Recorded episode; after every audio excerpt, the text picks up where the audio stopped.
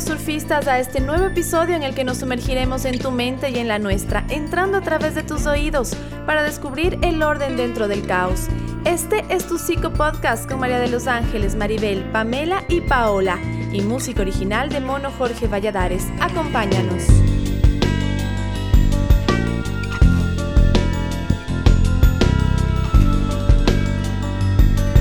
Surfistas del Caos.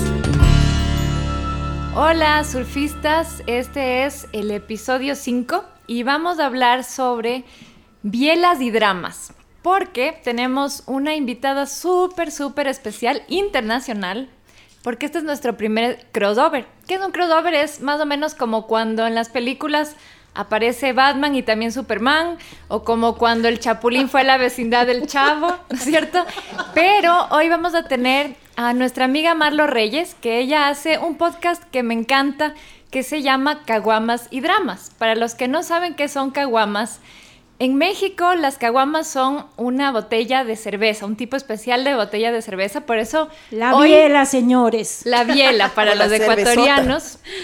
Y vamos a estar hablando porque ella tiene un podcast donde una caguama a la vez va desmontando los mitos, los estigmas que hay en torno a la salud mental, donde se trata de invitar a un amigo, conversar y salir de estos tabús, ¿no? Entonces hoy vamos a estar justo abordando eso.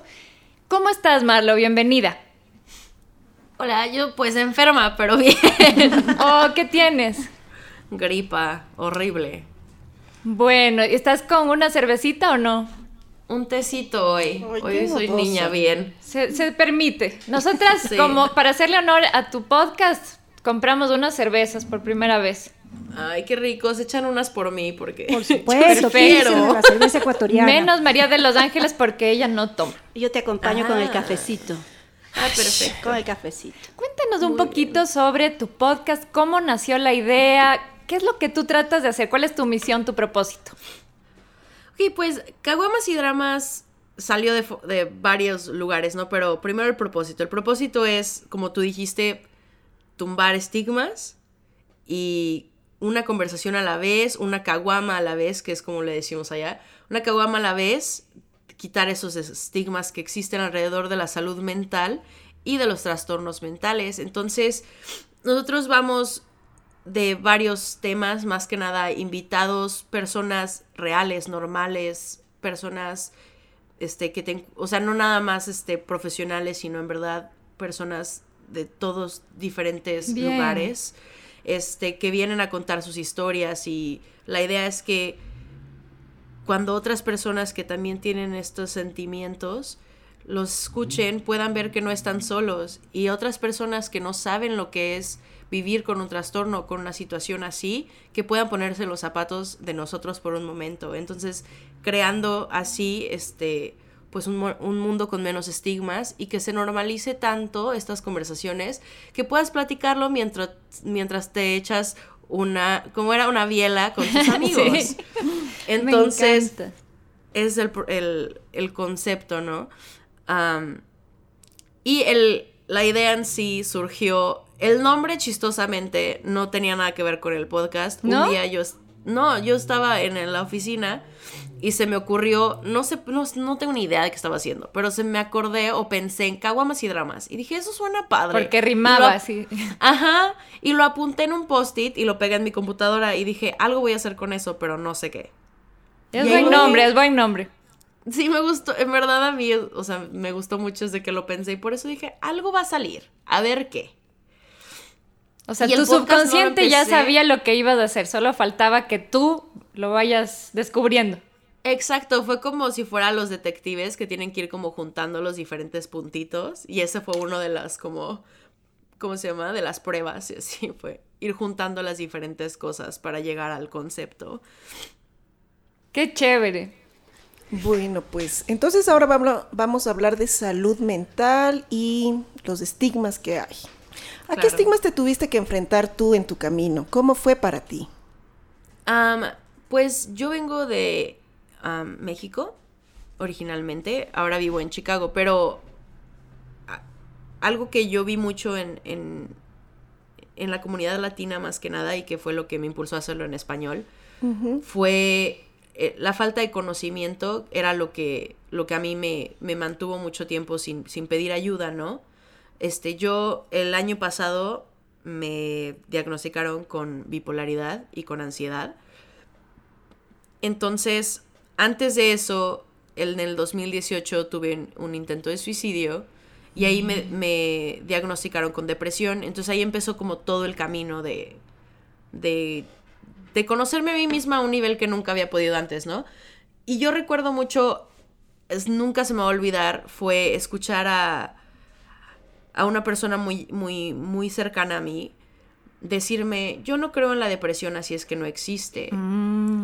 Típico. Y entonces, claro, y a mí me pegó súper fuerte. Le dije, a ver, o sea, entonces yo no creo en la diabetes, entonces no existe. O sea, eso no es Claro. como funcionan las cosas. Y así nos dicen en los psicólogos. Yo no creo en los psicólogos.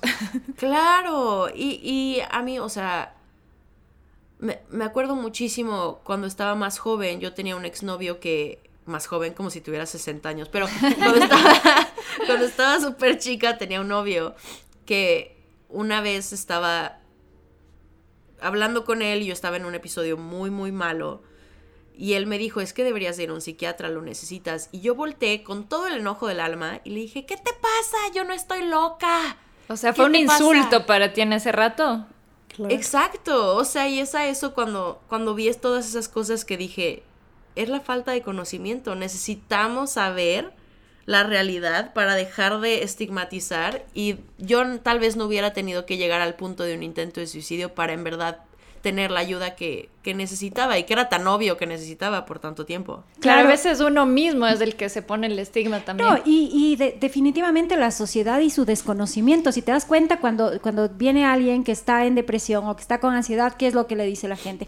Pero ponle ganas. Claro, pero es fuerza ganas. de voluntad. no, Claro, ya como- son cosas que como no si tienen viniera que alguien ver. Con temperatura alta y le dices, pero pon de parte Claro, para que te no baje la tiene que ver temperatura. con las ganas que le pongas. Hay tantos factores que se juegan Claro. en esto, que es el tratamiento con un profesional. Por eso necesitamos conocer más de estos trastornos, de estas enfermedades mentales, porque además una, no, miento, cuatro de cada diez personas tienen una enfermedad o un trastorno mental. Entonces es altísimo. De aquí, imagínense, todas tenemos. En este grupo Obvio. somos 10 de 10.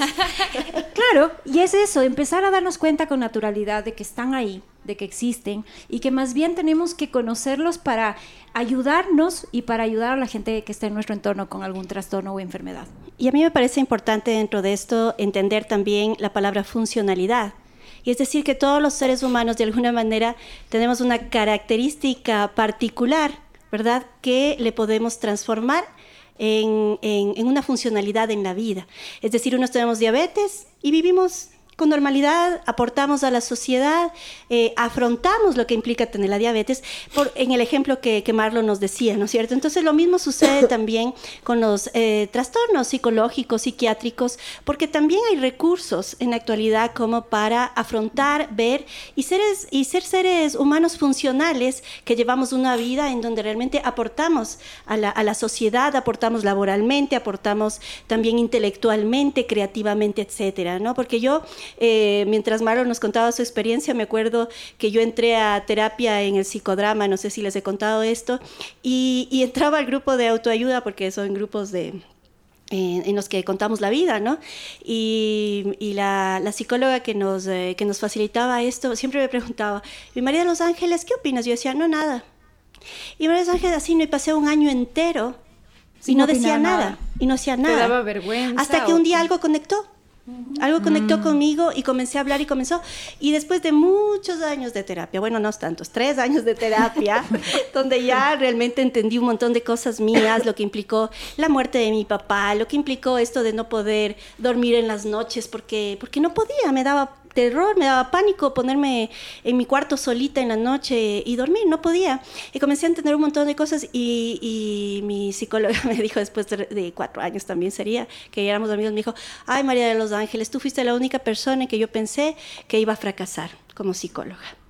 Tenía la idea de que nunca ibas a entender de que era normal tener sufrimiento, de que era normal venir a un grupo de terapia, de que era normal, tenías tal eh, bloqueo, ¿no? Y a mí me enseñaron así en mi casa. Es decir, los enfermos mentales, entre comillas, terminan en un hospital Mm, psiquiátrico. claro. Y a mí eso me daba pánico, porque también las películas de información, o sea, todas las personas que se suponían diagnosticadas con una enfermedad mental eran personas que, que te agredían, violentas, o sea, con un estereotipo tan aterrador, que claro, No, era fácil. claro, ¿no? no era fácil aceptar claro. que yo misma tenía parte de esto, ¿no? Entonces eh, me siento muy, muy identificada y, y nada más eh, comentarles a quienes nos escuchan que es normal, es decir, todos de alguna manera sufrimos en distintos niveles de algún trastorno psicológico. O en ¿verdad? algún punto de la vida, Exacto. tal vez no ahora, pero cuando éramos más pequeños o en algún punto de nuestra vida puede ser que lo padezcamos, o nuestros hijos, nuestros hermanos.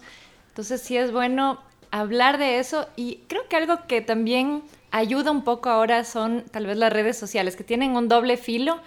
Pero, por ejemplo, cuando uno ve un testimonio de alguien que se atreve a hablar de lo que le ha pasado, también tiene un efecto de contagio de, de decir, bueno, o sea, esto, no estoy solo en esto y hay más personas que también lo viven y que han salido adelante con eso, ¿no? Claro. Esos son los factores justamente externos que ayudan en la recuperación de las personas cuando hay alguien que habla y dice, bueno, yo también estoy pasando por algo similar, qué bueno que hay alguien que se atrevió a hablar y me siento identificado y por lo tanto puedo elaborar lo que me haya pasado. Porque en psicología pasa algo, todo depende del grado. Entonces, históricamente la locura, la enfermedad mental, las enfermedades emocionales han sido vistas como el cuco, como el diablo. Entonces, preguntémonos también, ¿en realidad somos tan sanos como creemos? Claro. No, no lo somos. No lo segura somos. que no. Claro, pero por educación, por cultura, nos dicen que sentir esas cosas o que tener ciertos síntomas está mal, que son inventos. Marlo, tú que vives como una realidad binacional, ¿no es cierto? Siendo latina, pero viviendo en Estados Unidos, ¿notas diferencia entre estas dos culturas de cómo se manejan esos tabús, esos estigmas? Sí, bastante. Creo que. Y, y muy directamente la razón por la cual hice Caguamas y Dramas en español fue porque vi la necesidad más en la comunidad latina que en la comunidad, pues, eh, de. de que habla inglés, ¿no? Pues, o sea, gringa en general. Más que nada, digo, por, por el hombre y mujer blanco, se podría decir. Digo, es una cosa cultural rara, pero sí. o um, sea, allá lo tienen más incorporado, como que es parte de la vida, puede ser. exacto, y a fin de, o sea, más que nada va con minorías, es donde hay más necesidad. Y pues yo obviamente decidí atacar, o sea, no atacar, pero o sea, ir con mi minoría, que sería pues los latinos y los mexicanos, pero este o hispanos en general, I guess, pero en general en las minorías es donde se ve todavía mucho la necesidad, porque yo tengo este uno que otro amigo y amiga este africoamericano se dice, no sé cómo se dice en español. Afroamericano. Este, afroamericano, gracias, muchas gracias. Este, nunca había tenido que decirlo en español. Y que también me han platicado y sus, sus experiencias son muy parecidas a, a las que yo he tenido. Entonces he encontrado que poco a poco, que en verdad tiene más con, con la opresión, los deja como crecer menos. Y entre más este, ya como de ciertamente la sociedad ya haya pasado ciertos otros retos que se pasan, a fin de cuentas, como el racismo, shalala, o sea, cuando esas cosas ya se van pasando, el sexismo, todas esas cosas van pasando, entonces ya llegaron a un punto donde ya están, o sea, ya están también aceptando la, la salud mental y nosotros estamos unos pasitos atrás. Claro, y el hecho de no vivir también en el lugar de donde son tus raíces tiene también un efecto sobre la salud mental, ¿no es cierto? No es lo mismo, digamos. Claro, no es lo mismo. Claro, mismo. sí. Yo creo Y también más que, que, le- nada, ah, perdón. No, yo te iba a decir que yo creo también que el entorno puede fortalecer, puede también profundizar eh, todos estos trastornos mentales. Es decir, si tú tienes una familia que integra, una familia que promueve, que potencia a los seres humanos más allá de, de lo que se esté viviendo, que te dan recursos, ¿no? Que, que puedes, eh, que te pueden ayudar de alguna manera a entender lo que, lo que nos está sucediendo. Están presentes aunque no sepan bien qué hacer. Exactamente. También Claro. todo esto se va normalizando y la sociedad también se va construyendo a través de, de parámetros de relación integradores de las personas. Pero si tú también estás, o si yo también estoy en un entorno en el que hay prejuicios, en el que hay estigmas, ¿verdad? Sobre eh, estas, estas situaciones personales en el, en el tema mental, también se va a profundizar eso y se va a ampliar también la incapacidad en el tema de no generar capacidades, Claro. ¿verdad? Para poder afrontar, para poder eh, encontrar respuestas más adecuadas, para vivir también desde tu propio proyecto de vida. Es que en mi familias no hay locos. O sea, esa es una Ajá. cosa súper común. Obvio, en la mía nunca. Claro. En la mía En nunca las ha demás era. Pero en la nuestra no hay el loco. Claro, porque Para mí- entonces- sí. creo que cuando, o sea, cuando ya pasó todo, toda la situación del año pasado, ¿no? Un tiempo estuve muy medicada con antidepresivos, los cuales no funcionan para personas bipolares para nada. Entonces estuve muy, y no me acuerdo como de medio año muy bien, pero después de que pasé esa terrible etapa, empecé en verdad a como voltear y decir, ¿de quién me estoy rodeando? O sea, ¿qué personas a mi alrededor? ¿Cómo me está afectando? Yo tenía una roomie en ese tiempo que era una persona muy tóxica, una persona que, que no sé qué tenía contra las, o sea, contra mí o contra muchas personas, pero siempre era negatividad, estaba haciendo cosas detrás de mí que yo no me enteraba. O sea, muchas, y a fin de cuentas esas cosas te afectan, ¿no? Entonces yo empecé a voltear y dije, ¿con quién me estoy juntando? ¿Qué estoy haciendo? Socialmente, hasta con familia, eh, o sea, en general, como tú decías, cómo te afecta en verdad tu entorno. Y empecé a cortar. Y en ese momento dije, estas personas ya no, o sea, no que les voy a faltar respeto, nunca voy a, no, pero para en verdad mi círculo al cual yo voy a poder confiar en ellos y van a ser cercanos y en verdad los quiero así como una influencia en mi vida, estas personas no. Y no es como un, a ellos ya no me importan, pero es como un, hay que también nosotros tener ese poder de crear este, las relaciones que nos van a ayudar a nuestra vida y que nos van a ayudar a crecer. Y más que nada cuando tienes un trastorno mental, una enfermedad mental, necesitas personas en tu vida que, que pueden estar en tu vida, o sea, que pueden Que estar ahí. aportan algo, ¿no? Exacto, y que te van a ayudar a salir de, de situaciones muy feas a veces. Am, o que mínimo van a estar ahí así como de, aquí hay un tecito, mija. O sea, no es... Claro, ojalá una agüita de vieja, decimos aquí. Claro, está la agüita, una agüita claro. de vieja. Y yo creo que aquí es importante la palabra aceptación. O sea, yo creo Claro. que hay que aceptar y normalizar de alguna manera que todo también esto es producto de, eh, de, de una sociedad, de un estilo de relación también maltratante, discriminador, que ahonda también los trastornos mentales. No sé Por si leyeron esto de la, de la Asociación de Salud Mental, no me acuerdo de cuál, que De decía que ahora ha incrementado tanto, tanto, tanto eh, eh, los trastornos mentales y que no ha sido visto por la sociedad, ni tampoco por la medicina, ni por nada, como que no, no es eh, importante y por eso van creciendo todas estas, Mira, estas, estas cosas. Claro, ¿no? por eso la Organización Mundial de la Salud, este 2019, se propuso trabajar en la salud mental para prevenir suicidios, porque cada 40 segundos una persona se suicida. O sea, si te das cuenta, el porcentaje es altísimo, ¿no? ¿Y qué ¿Y pasa esas con solo estas? son las que sí lo logran o es como las que lo intentan? No, no, intentos. esas son las personas que lo No, logran. que lo Ah, que logran. lo Wow. logran. Exactamente. Es Entonces es súper alto.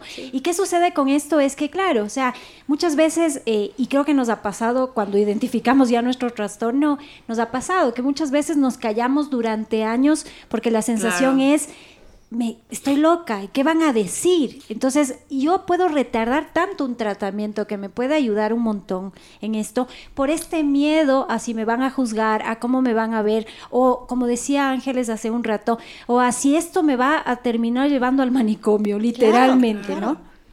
Y a veces sí necesitamos también como darnos cuenta que podemos necesitar espacios de, de calma, de tranquilidad. Y la clínica es una opción. Claro, hay, El hay casos donde tienes es que una opción. Sí, sí, sí, Claro. usarlos. Y aquí también yo les planteo otra cosa, ¿no? Porque es necesario también que dentro de los tratamientos de estos espacios de sanación también se cree un nuevo paradigma para mirar la salud mental.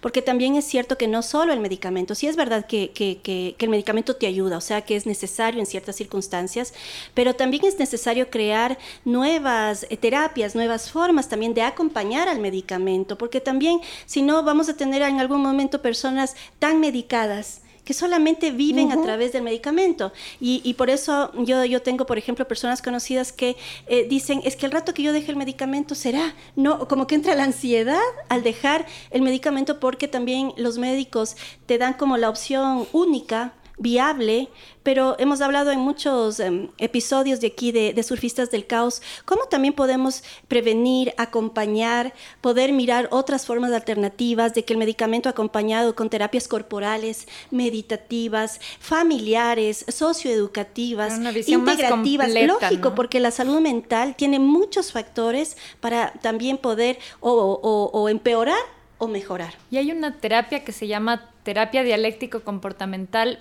que tiene que ver muchísimo, por ejemplo, con esta parte del suicidio.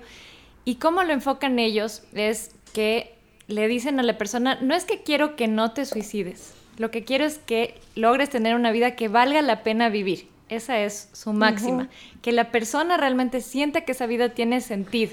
Entonces no es solo claro. mantente vivo, sino para qué, con un propósito, ¿no? ¿Cuál es el sentido de esa vida? O sea, me estaba acordando lo que decía una vez el, el doctor Nardone, que es un psicólogo que... Que le amo, que le amo, sí, debo es confesar. Es mi ídolo de las juventudes. Entonces, él propone algo bien interesante. Él dice, no existe la bipolaridad. Lo que existe son depresiones mal seguidas, mal curadas, mal elaboradas. Que cuando llegas al psiquiatra te dan una cantidad de medicamento que hace que la depresión que ya tenías, pum, escale hasta el tema de la bipolaridad. ¿Será? ¿Tú qué opinas, Marlo? Tú que, que lo has vivido también, Me la bipolaridad. interesante también ese punto de vista.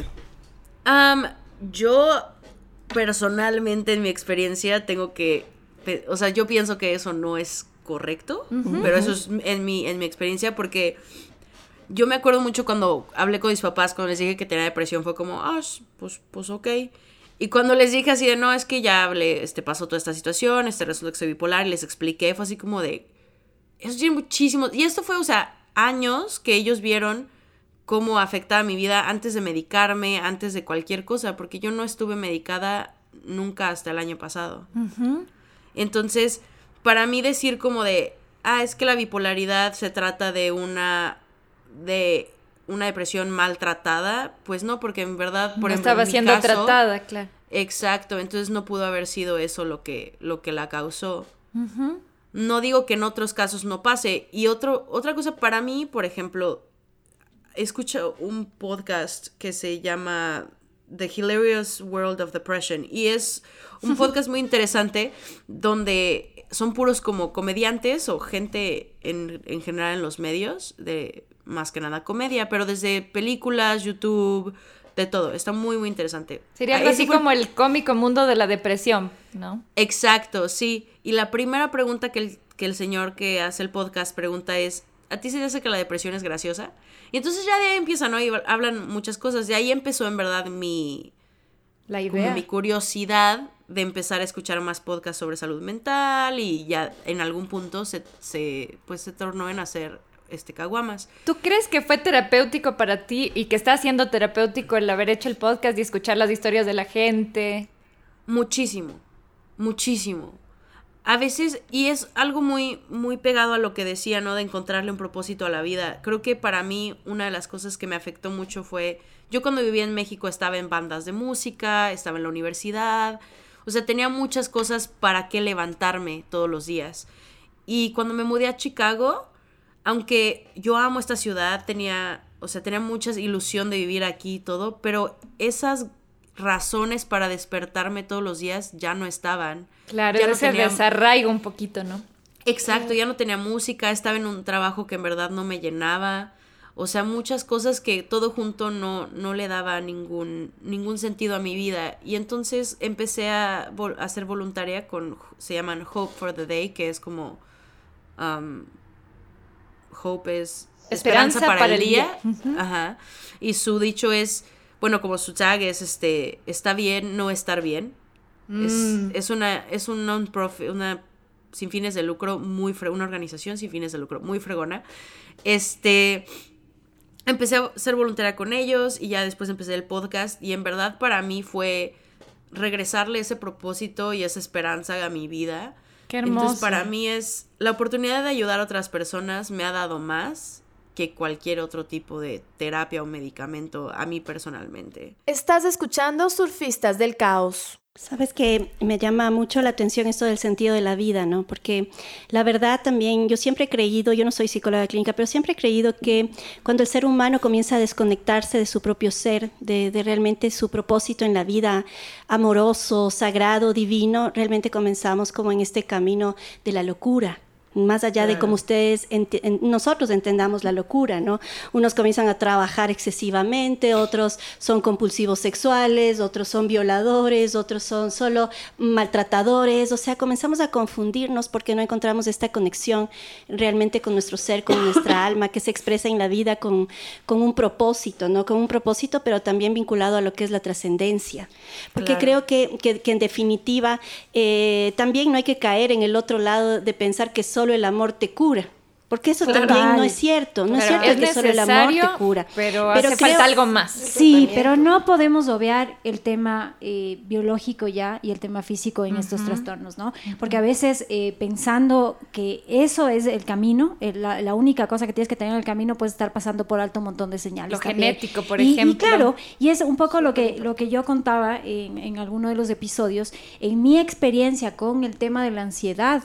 Eh, fue eso, o sea, fueron años de terapia hasta el punto que yo ya con mi mente logré controlar los ataques de pánico. Yo ya sabía, esto es un ataque de pánico, no pasa nada, no te mueres, y lo logré. Hasta que tuve que ir donde un médico, un psiquiatra, y él me dijo algo súper importante. Me dijo, mira, tú has ap- aprendido racionalmente a controlar la crisis de pánico, pero lo que te pasa ahora es que la parte física, esa no la puedes controlar. Lo que se te está despertando físicamente es algo que hay que trabajarlo desde lo físico, porque no tienes otra manera de, de realmente sanar en este Claro, sentido. o sea, ¿no? no, no Entonces, divorciar el un aspecto del otro porque a veces Exacto. van muy de la mano. Exacto, Claro. tienes que trabajar en los dos aspectos. Y acá en Ecuador, uno de los grandes problemas que hay es que tanto el psicólogo como psiquiatra estamos súper desvirtuados.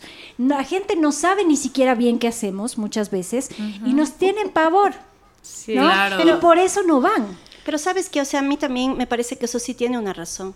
O sea, yo te digo por experiencia propia, eh, no porque yo haya tenido que acudir a un psiquiatra, pero sí que tengo personas cercanas que han tenido que acudir a un psiquiatra y en realidad también se encuentra con ciertas situaciones en donde eh, la medicación es el único, la única alternativa y, y subir las dosis, las dosis y todo. O sea, yo sí estoy de acuerdo en que la medicación es necesaria, ¿no? Pero también son necesarios diagnósticos y profesionales también que tengan una visión holística del asunto. Claro, es decir, por supuesto. que te puedan. Yo alguna vez conversaba con la PAME y decía, ella me decía, sí, la, es necesario en este caso la medicación, pero es necesario también tener terapia adicional y Claro, es necesario también que supuesto. la familia entre en ciertos cambios conductuales, relacionales. Y es verdad que yo en mi propio trabajo, cuando, cuando vienen personas que, que- que están en, en esta construcción de proyectos de vida, es necesario tener un propósito y un propósito también de, solid- de solidaridad, de ayuda, o sea, que te vaya más allá de tu trabajo laboralmente Claro. hablando. O sea, son varios elementos que deben estar Y algo más grande que tú, ¿no? Y aquí, sí, claro, y aquí pongo el planteamiento también de decir,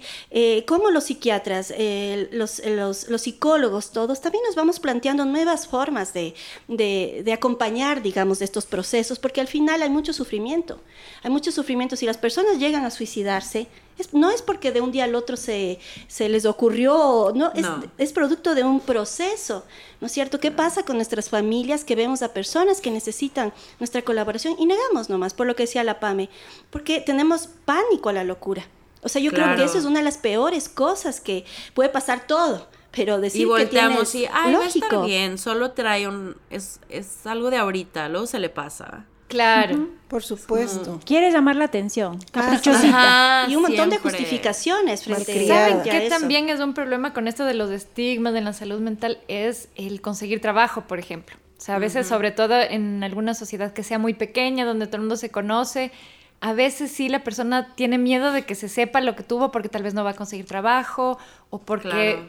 le va a afectar de alguna forma socialmente. Entonces, eso es lo bueno también como de ver, abrir los ojos de que existen estos problemas de salud mental y que no están tan lejanos, ¿no? Es cierto. Claro. Es que todos nos podemos enfermar en algún punto de la vida y lo que necesitamos entender que la enfermedad mental es parte de nuestra naturaleza, porque somos Igual que la seres- física. Exacto, porque somos seres emocionales y en algún punto las emociones enferman. Sí. Todo Claro. es cuestión de grado, qué tan enfermas pueden estar y qué tipo de tratamiento necesito. Y eso me gusta más que la palabra locura. O sea, nuestras emociones también se Se enferman. enferman, como cualquier órgano de nuestro cuerpo. Y es necesario, yo creo, en este caso, plantearnos nosotros como profesionales también la humanización, o sea, mirar como seres humanos a todo el mundo, porque también el estigma empieza desde los mismos eh, profesionales. Y hablo a todo Claro. nivel, ¿no? Hablo a todo nivel. Eh, encontrar realmente un profesional como en la medicina, como en, en varios otros servicios, que realmente se interese en el ser humano, en la persona, en entender que, que tienes al frente eh, alguien muy semejante a mí. Esto que la PA me dice, ¿no?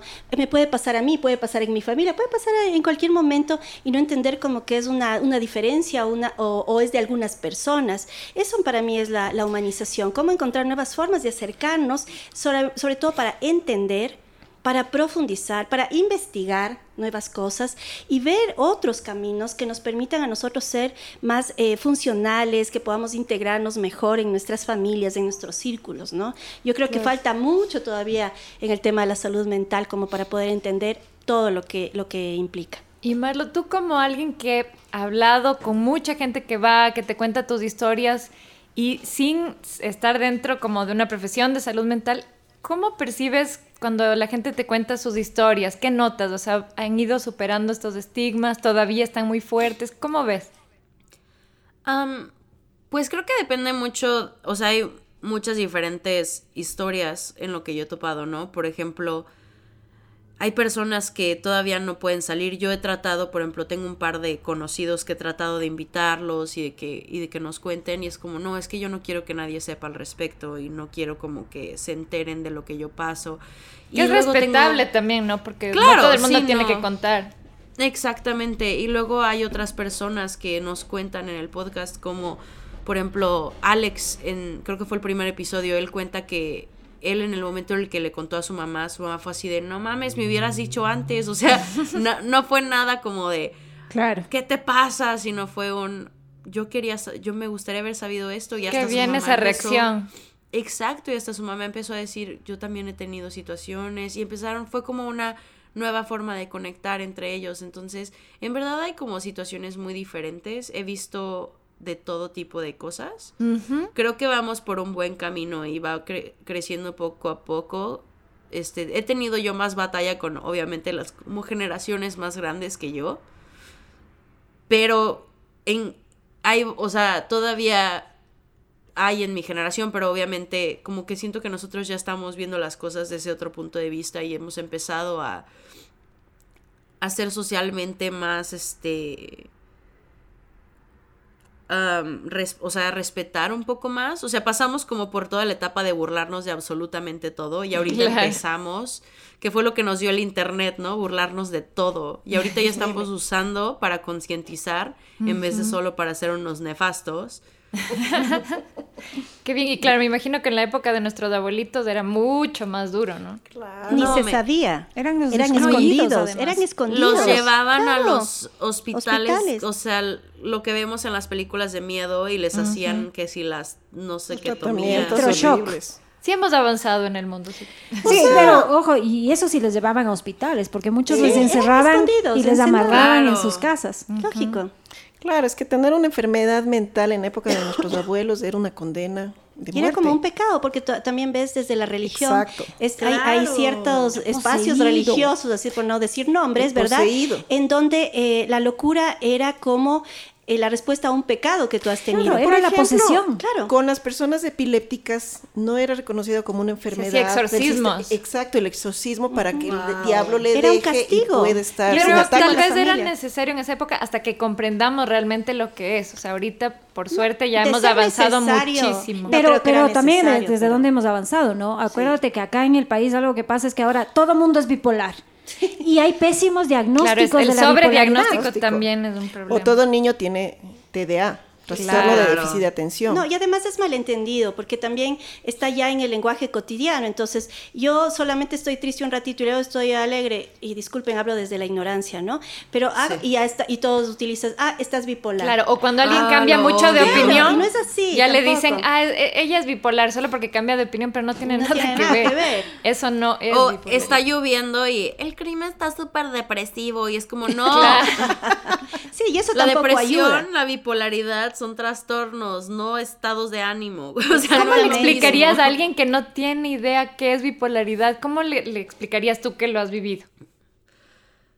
Ay, caray. Bueno, para mí a veces me pongo como, no muy técnica porque no sé mucho, pero me acuerdo que estuve en terapia por un rato con un específico, o sea, con un psicólogo que me mandó como muchas páginas para leer. Y me acuerdo mucho que decía, la bipolaridad tiene que ser mínimo dos semanas de depresión o más y una semana o más de episodios mánicos, o sea, del episodio mánico. Y también puede haber episodios mixtos que por experiencia es lo peor que existe. Porque esos sí son cuando estás así como súper arriba y luego súper abajo y luego es En como una lapsos montaña pequeñitos. rusa. Exacto. Wow. La manía para los que nos están escuchando y tal vez no sepan es como euforia, ¿no? Estar súper activado y luego todo lo contrario, en cambio depresión, ¿sí? Exacto. Pues para, yo soy, creo que es tipo 2, que es el, o sea, tengo más episodios depresivos que episodios mánicos.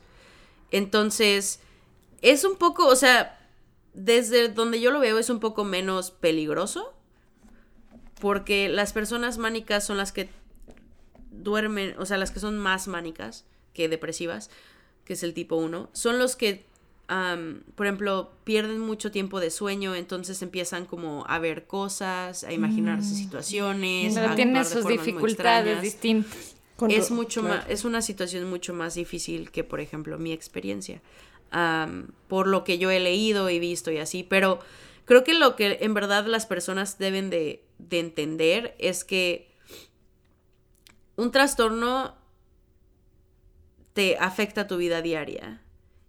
Y cambiar tu opinión muchas veces en tu día solamente significa que no eres, no te decides, pero no significa que tienes un trastorno que está afectando tu forma, o sea, tu forma de vivir. Que Claro, nada que ver, no es lo que- mismo. Exacto, que literalmente por tu trastorno tienes que dejar de hacer cosas o hacer cosas para acomodarte. Por ejemplo, yo tengo una fobia muy, muy fea a los insectos. Y, y como a los, todos los como animales que me puedan hacer algo. O sea, soy amante de los perros, gatos, todo, pero todo lo que son así, escorpiones, abejas, todo eso. Este, entonces, para mí cuando estoy bien emocionalmente, o sea, todavía tengo la fobia, pero no es tan extrema, pero es como que se juntan mis diferentes trastornos. Y cuando estoy muy mal, este, mis fobias son muy extremas, o sea, todo, todo me lo exagero así millones. Literalmente Mm. O sea, se trabajo potencian mutuamente las dos cosas que te pasan. Exacto, exacto. Y ahí es como, por ejemplo, estábamos teniendo un picnic en el trabajo y había dos abejas. Y literalmente agarré mi comida y me fui a comer adentro sola. Entonces eso es cuando ves y dices, ay, qué exagerada. Bueno, no, porque en verdad es algo que me causa, o sea, no puedo respirar, me siento súper mal. Pero ahí es cuando ves, es un tras la ansiedad es un trastorno que en verdad está afectando tu vida y estás dejando de hacer cosas que no dejarías de hacer por otra razón y lo dejas de hacer por tu trastorno. Entonces, cuando la gente usa las palabras de los trastornos o de las enfermedades tan casualmente, yo lo veo como, digo, ignorancia obviamente, ¿no? Pero cuando ya, ya les has dicho y ya saben y lo siguen usando, a mí se me hace en verdad como, de cierta forma, una falta de respeto, porque le quitar la importancia. Exactamente. Y yo creo también que, que es importante eh, para todos quienes nos escuchan darnos cuenta de que quien no ha vivido esto no sabe lo que es Claro. vivir. O sea, si tú no has tenido ansiedad, no sabes lo que es un, un ataque de pánico. Aunque hayas vivido aunque otro hayas- problema de salud mental, aunque pero lo cada hayas- uno es distinto. O aunque lo hayas leído. Es decir, nadie puede Claro. saber exactamente lo que sucede si no has vivido. Yo creo que también para mm, dar un aporte, como siempre hacemos aquí en Surfistas del Caos, eh, Marlo, ¿qué, ¿qué te ha funcionado a ti? ¿Qué recursos tú podrías sugerir a las personas que nos escuchan, ¿no? que, que de alguna manera se han identificado con algo algo de lo que, de lo que hemos hablado, para luego también nosotras aquí, las cuatro, poder hablar, ¿no? De lo que a nosotros nos ha funcionado en terapia, en los espacios que trabajamos, ¿no? Claro. para mí, he tenido personalmente un problema con eh, ser regular en mis terapias. No es, o sea, nada como personal con los terapeutas. o sea, no he encontrado yo... no creo que tienes que tener una conexión con tu, sí, terapeuta y en verdad no he encontrado a alguien en los últimos meses con quien me sienta cómoda al 100%. La última, literalmente, solamente me seguía diciendo, tienes que ir a, este, codependientes anónimos 30 veces. Y yo entiendo que sí, pero era como, sí, pero te, o sea, estamos pero, ¿qué más hacemos ahora, claro? Exacto. Y me decía, pues ¿en qué quieres trabajar? Y yo es que no sé, ayúdame, o sea, guíame poquito porque yo nunca he hecho esto y no tengo el conocimiento y no sé qué quiero, o sea, no entiendo, no sé. Entonces, por ejemplo, yo no me sentía cómoda con eso, entonces ya. Pero para mí, claro que sigo buscando porque es algo que yo sé que es muy importante. Bien, eso que dices es bien importante, seguir buscando, no rendirse de una, ¿no? Claro, y está bien, o sea, tomarte un break y decir, ok, voy a respirar. Ok, ahora sí ya sigo no es, o sea, no tiene nada de malo, pero saber que sí es algo muy importante. A mí en lo personal, yo soy una persona bastante artística y tristemente no hago eso en mi trabajo ahora. Entonces algo que me ayuda es encontrar como un, un, un outlet artístico, ¿no? Por ejemplo, antes pues estaba en bandas y eso me ayudaba mucho. Y ahora pues con lo del podcast tal vez no es tan artístico como la música, porque pues no es, es más como un medio, más que un arte de cierta forma. Pero en verdad me ha ayudado mucho hasta el, hecho de hacer las imágenes para Instagram y ver, Se relaciona igual. Claro, entonces así ver mi Instagram y que está todo colorido y todo se ve bien y así es como, sí, está hermoso y me emociono y mi Romy es así como de, sí, güey, bonito, ya déjame en paz. Entonces, creo que tener como ese outlet y personalmente, lo que había dicho antes, o sea, encontrar una, algo más grande que nosotros. Y por ejemplo, para mí es todo relacionado a la salud mental, porque es lo que en verdad yo siento que es como algo que necesito hacer. Es este tratar de apoyar lo más que puedo a esta comunidad. Pero en general es encontrar algo, una, una causa que nos, que nos apasione para dar algo al mundo y no ser solamente personas que vamos día a día con lo normal. O sea, te mm. despiertas, vas a trabajar, lo básico, a tu casa, ves tele, te duermes, te despiertas. Qué bien que mencionas esto de la música, porque también el próximo episodio justo va a ser sobre la música, así que oh, te invitamos a que lo escuches. Y algo que creo que también es bien importante es no creer tampoco que todas las personas que tienen ese mismo diagnóstico son iguales. O sea, la persona no es su diagnóstico, sino tenemos que escuchar lo que dice cada persona, conocerle a cada uno, porque varía mucho la experiencia. La historia claro. Definitivamente. También nosotros hablamos en el último episodio que salió de Caguamas y Dramas. Este fue con Centro. Ay Dios, es que su nombre está. No me acuerdo bien. Pero Chequen el episodio, está muy chido. Este, pero ellas hablan de cómo el arte también puede. Este, ellas tienen talleres, las dos chavas tienen talleres de arte donde hablan de. Este. Donde ayudan. Ah, yo lo escuché, yo lo escuché. Está muy interesante. La verdad sí me dejaron con la boca abierta y todavía hay un par de cosas que no comprendo al 100. Tal vez es porque soy un poquito mensa. Y está pero, pero en verdad sí está muy interesante, o sea, ver que todo este tipo de cosas se relacionan y a fin de cuentas el arte es algo que nos deja separarnos de nuestro consciente por un momento y hacerle caso a ese subconsciente que está ahí este calladito detrás, ¿no? Y que no tiene que ser súper estético, hermoso, sino claro, expresar. Claro, o sea, no tenemos, ahora sí que no todos tenemos que, que ser famosos artistas, ¿no? O sea, tal vez con que tú hagas tu, tu pinturita y la, y la pongas así en tu cuarto o se la des a tu mamá o algo así, no sé, o sea, ya, o, o, la tires, lo que sea, es como la intención de hacer cartas a las personas que les quieres decir algo y tirarlas porque solo es como para eso mismo, exacto, y a, a, veces eso es el arte, a veces yo hago canciones, digo, ya no tengo una banda por ahora, si alguien de Chicago quiere hacer una banda, Este, no tengo un proyecto ahorita, pero a veces me pongo y escribo canciones, este, y hago como mis cosas. y las tiro o las guardo y ya, y solamente fue como necesitaba yo expresar algo y hablado no podía. Es que es cierto lo que dices. Eh, a través del arte sacamos esa parte que no es normal, porque seamos realistas, lo normal es aburrido. Claro. Entonces, cuando tenemos algún tipo de trastorno o hemos tenido algún tipo de trastorno a través del arte, podemos expresar eso que es anormal dentro de cierto contexto Yo no y darle tan de un acuerdo sentido. con que sea aburrido. Eso sí. La normalidad sí es aburrida, desde tal mi vez perspectiva. cuando uno padece, tal vez añora más bien esas épocas más normales y aburridas también, ¿no? Sí, pero la normalidad en sí misma es rutinaria. Oye, O sea, yo Y creo que tenemos- ahí el reto es que la normalidad de alguna manera a nosotros nos dé algo.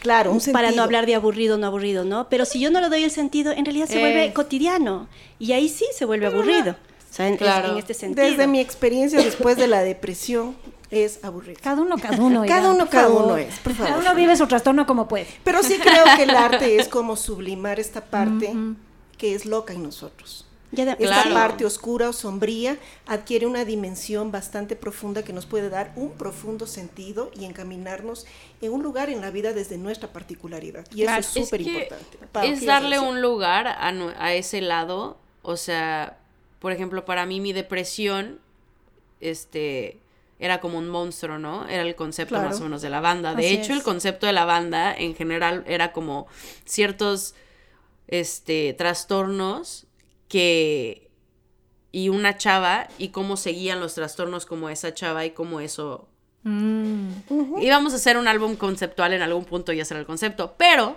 este no llegamos a eso porque me mudé a Estados Unidos. Yo- claro, yo, yo sí diría dos cosas día. importantes a las personas que nos escuchan. Y la, la primera es, habla con alguien de esto que piensas Claro. que es rarísimo que te está pasando. Es súper importante. Y la otra cosa es, no te definas con tu trastorno. Es decir, Claro. yo no soy bipolar, yo tengo bipolaridad. Exacto. Porque soy mucho más que eso. Y eso tenemos que empezar a, a desestigmatizar también esto. No olvidarte, no permitir que los otros lo olviden. Exacto, también. y pongamos de moda el cuidar la salud mental. Hashtag yo tengo un trastorno mental. Es súper importante que la gente lo vaya viendo con más naturalidad. Sí, y a mí me gustaría también eh, decir algo a las familias, ¿no? Que es necesario de alguna manera eh, crear capacidades familiares para contener, para dar contención a las personas que por alguna situación están atravesando esto. Un recurso que yo les sugiero es que podamos eh, conversar en la familia. ¿Verdad? Esto que tú decías de los grupos de autoayuda que existen, O la psicoeducación. la psicoeducación eh, y asumirlo también como una normalidad de que en realidad en la vida de alguna manera encontraremos un recurso que nos va a apoyar, sea una persona, sea un profesional, sea un espacio, Un libro a veces. sí, no perder la esperanza, porque yo creo que la desesperanza va a ahondar más esto, ¿no? Es decir, en- vamos a encontrar en algún sitio alguien que nos va a ayudar y si no encontramos esta persona, nosotros mismos ya somos el recurso para poder apoyarnos mutuamente. Yo quiero compartir con ustedes, eh, Marlo, te cuento que aquí en las Surfistas del Caos siempre damos como una frase que le ponemos en un ficherito para que las personas puedan reflexionarla en la semana. Y quiero compartir con ustedes esta, este aporte que nos hace la Asociación Española de Salud Mental. Dice, mi enfermedad mental tiene tratamiento. ¿Tu prejuicio tiene cura? No, no tiene. No sabemos. Yo creo que sí, la Háganse, educación sí. puede ser el, antídoto. cambia, pero, claro. Pero la no, pregunta. es que eso ya no es prejuicio. Entonces, en Pues este más sentido, bien sí, depende de cada quien, ¿no? Sí, más que nada es una pregunta para reflexionar, que es Claro. personal, ¿no? Personal. ¿Cuál es mi prejuicio? ¿Realmente tiene cura? ¿Y cómo? Porque es necesario poner una cura. Es necesario asumir Pues sí. esto. Entonces, Yo queremos... me gustaría regresar dos segunditos, nada Sí. más dos segunditos, a cuando dijeron que si el amor era- que el amor no era la cura de todo la cura de todo. Y solo quería como pon- o sea, poner el punto de que yo por mucho tiempo busqué el amor y la como comprensión y así de, del exterior, ¿no? Y creo que cuando muchas veces tratamos de, de tener ese amor de otras personas para poder estar bien, y eso es lo que nos vuelve a repetir y repetir que el amor en verdad no es el, no es la cura de nada. Claro que te ayuda muchas veces, ¿no? Estar enamorado, no tienes episodios depresivos por un ratito. los Claro, primeros O el tres, amor en sentido meses. más amplio también, ¿no? De, Sí, de la más- Exacto, familia. a lo que exacto, a lo que iba a ir era que cuando encontramos el amor a nosotros mismos, es en verdad cuando vas a tener la- las ganas para poder luchar por ti mismo y para decir, ok. y no es un cliché, bien. es algo que lo puedes realmente sentir en un punto. Claro, y creo que ese es, a veces tristemente necesitamos tocar como fondo y en ese momento volteas y, y tienes que recoger todo, bueno, fue mi experiencia, ¿no? Recoger todos mis pedacitos y entonces decir, no manches, no puedo dejar que estos pedacitos vuelvan a, a- a explotar, a romperse, entonces los vi con tanto cuidado y empecé a verme con, con un lente diferente. Y claro que todavía hay días que despierto y me cago la madre, o sea, todavía hay días que Claro, volteo es un digo, proceso que sigue en construcción tal vez para toda la vida. Y te Exacto, agradecemos pero en un una imagen grande es ese amor propio. Sí, me encanta todo esto que estás diciendo y de verdad te agradecemos por haber abierto tu historia con nosotros, por conectarte desde donde tú estás.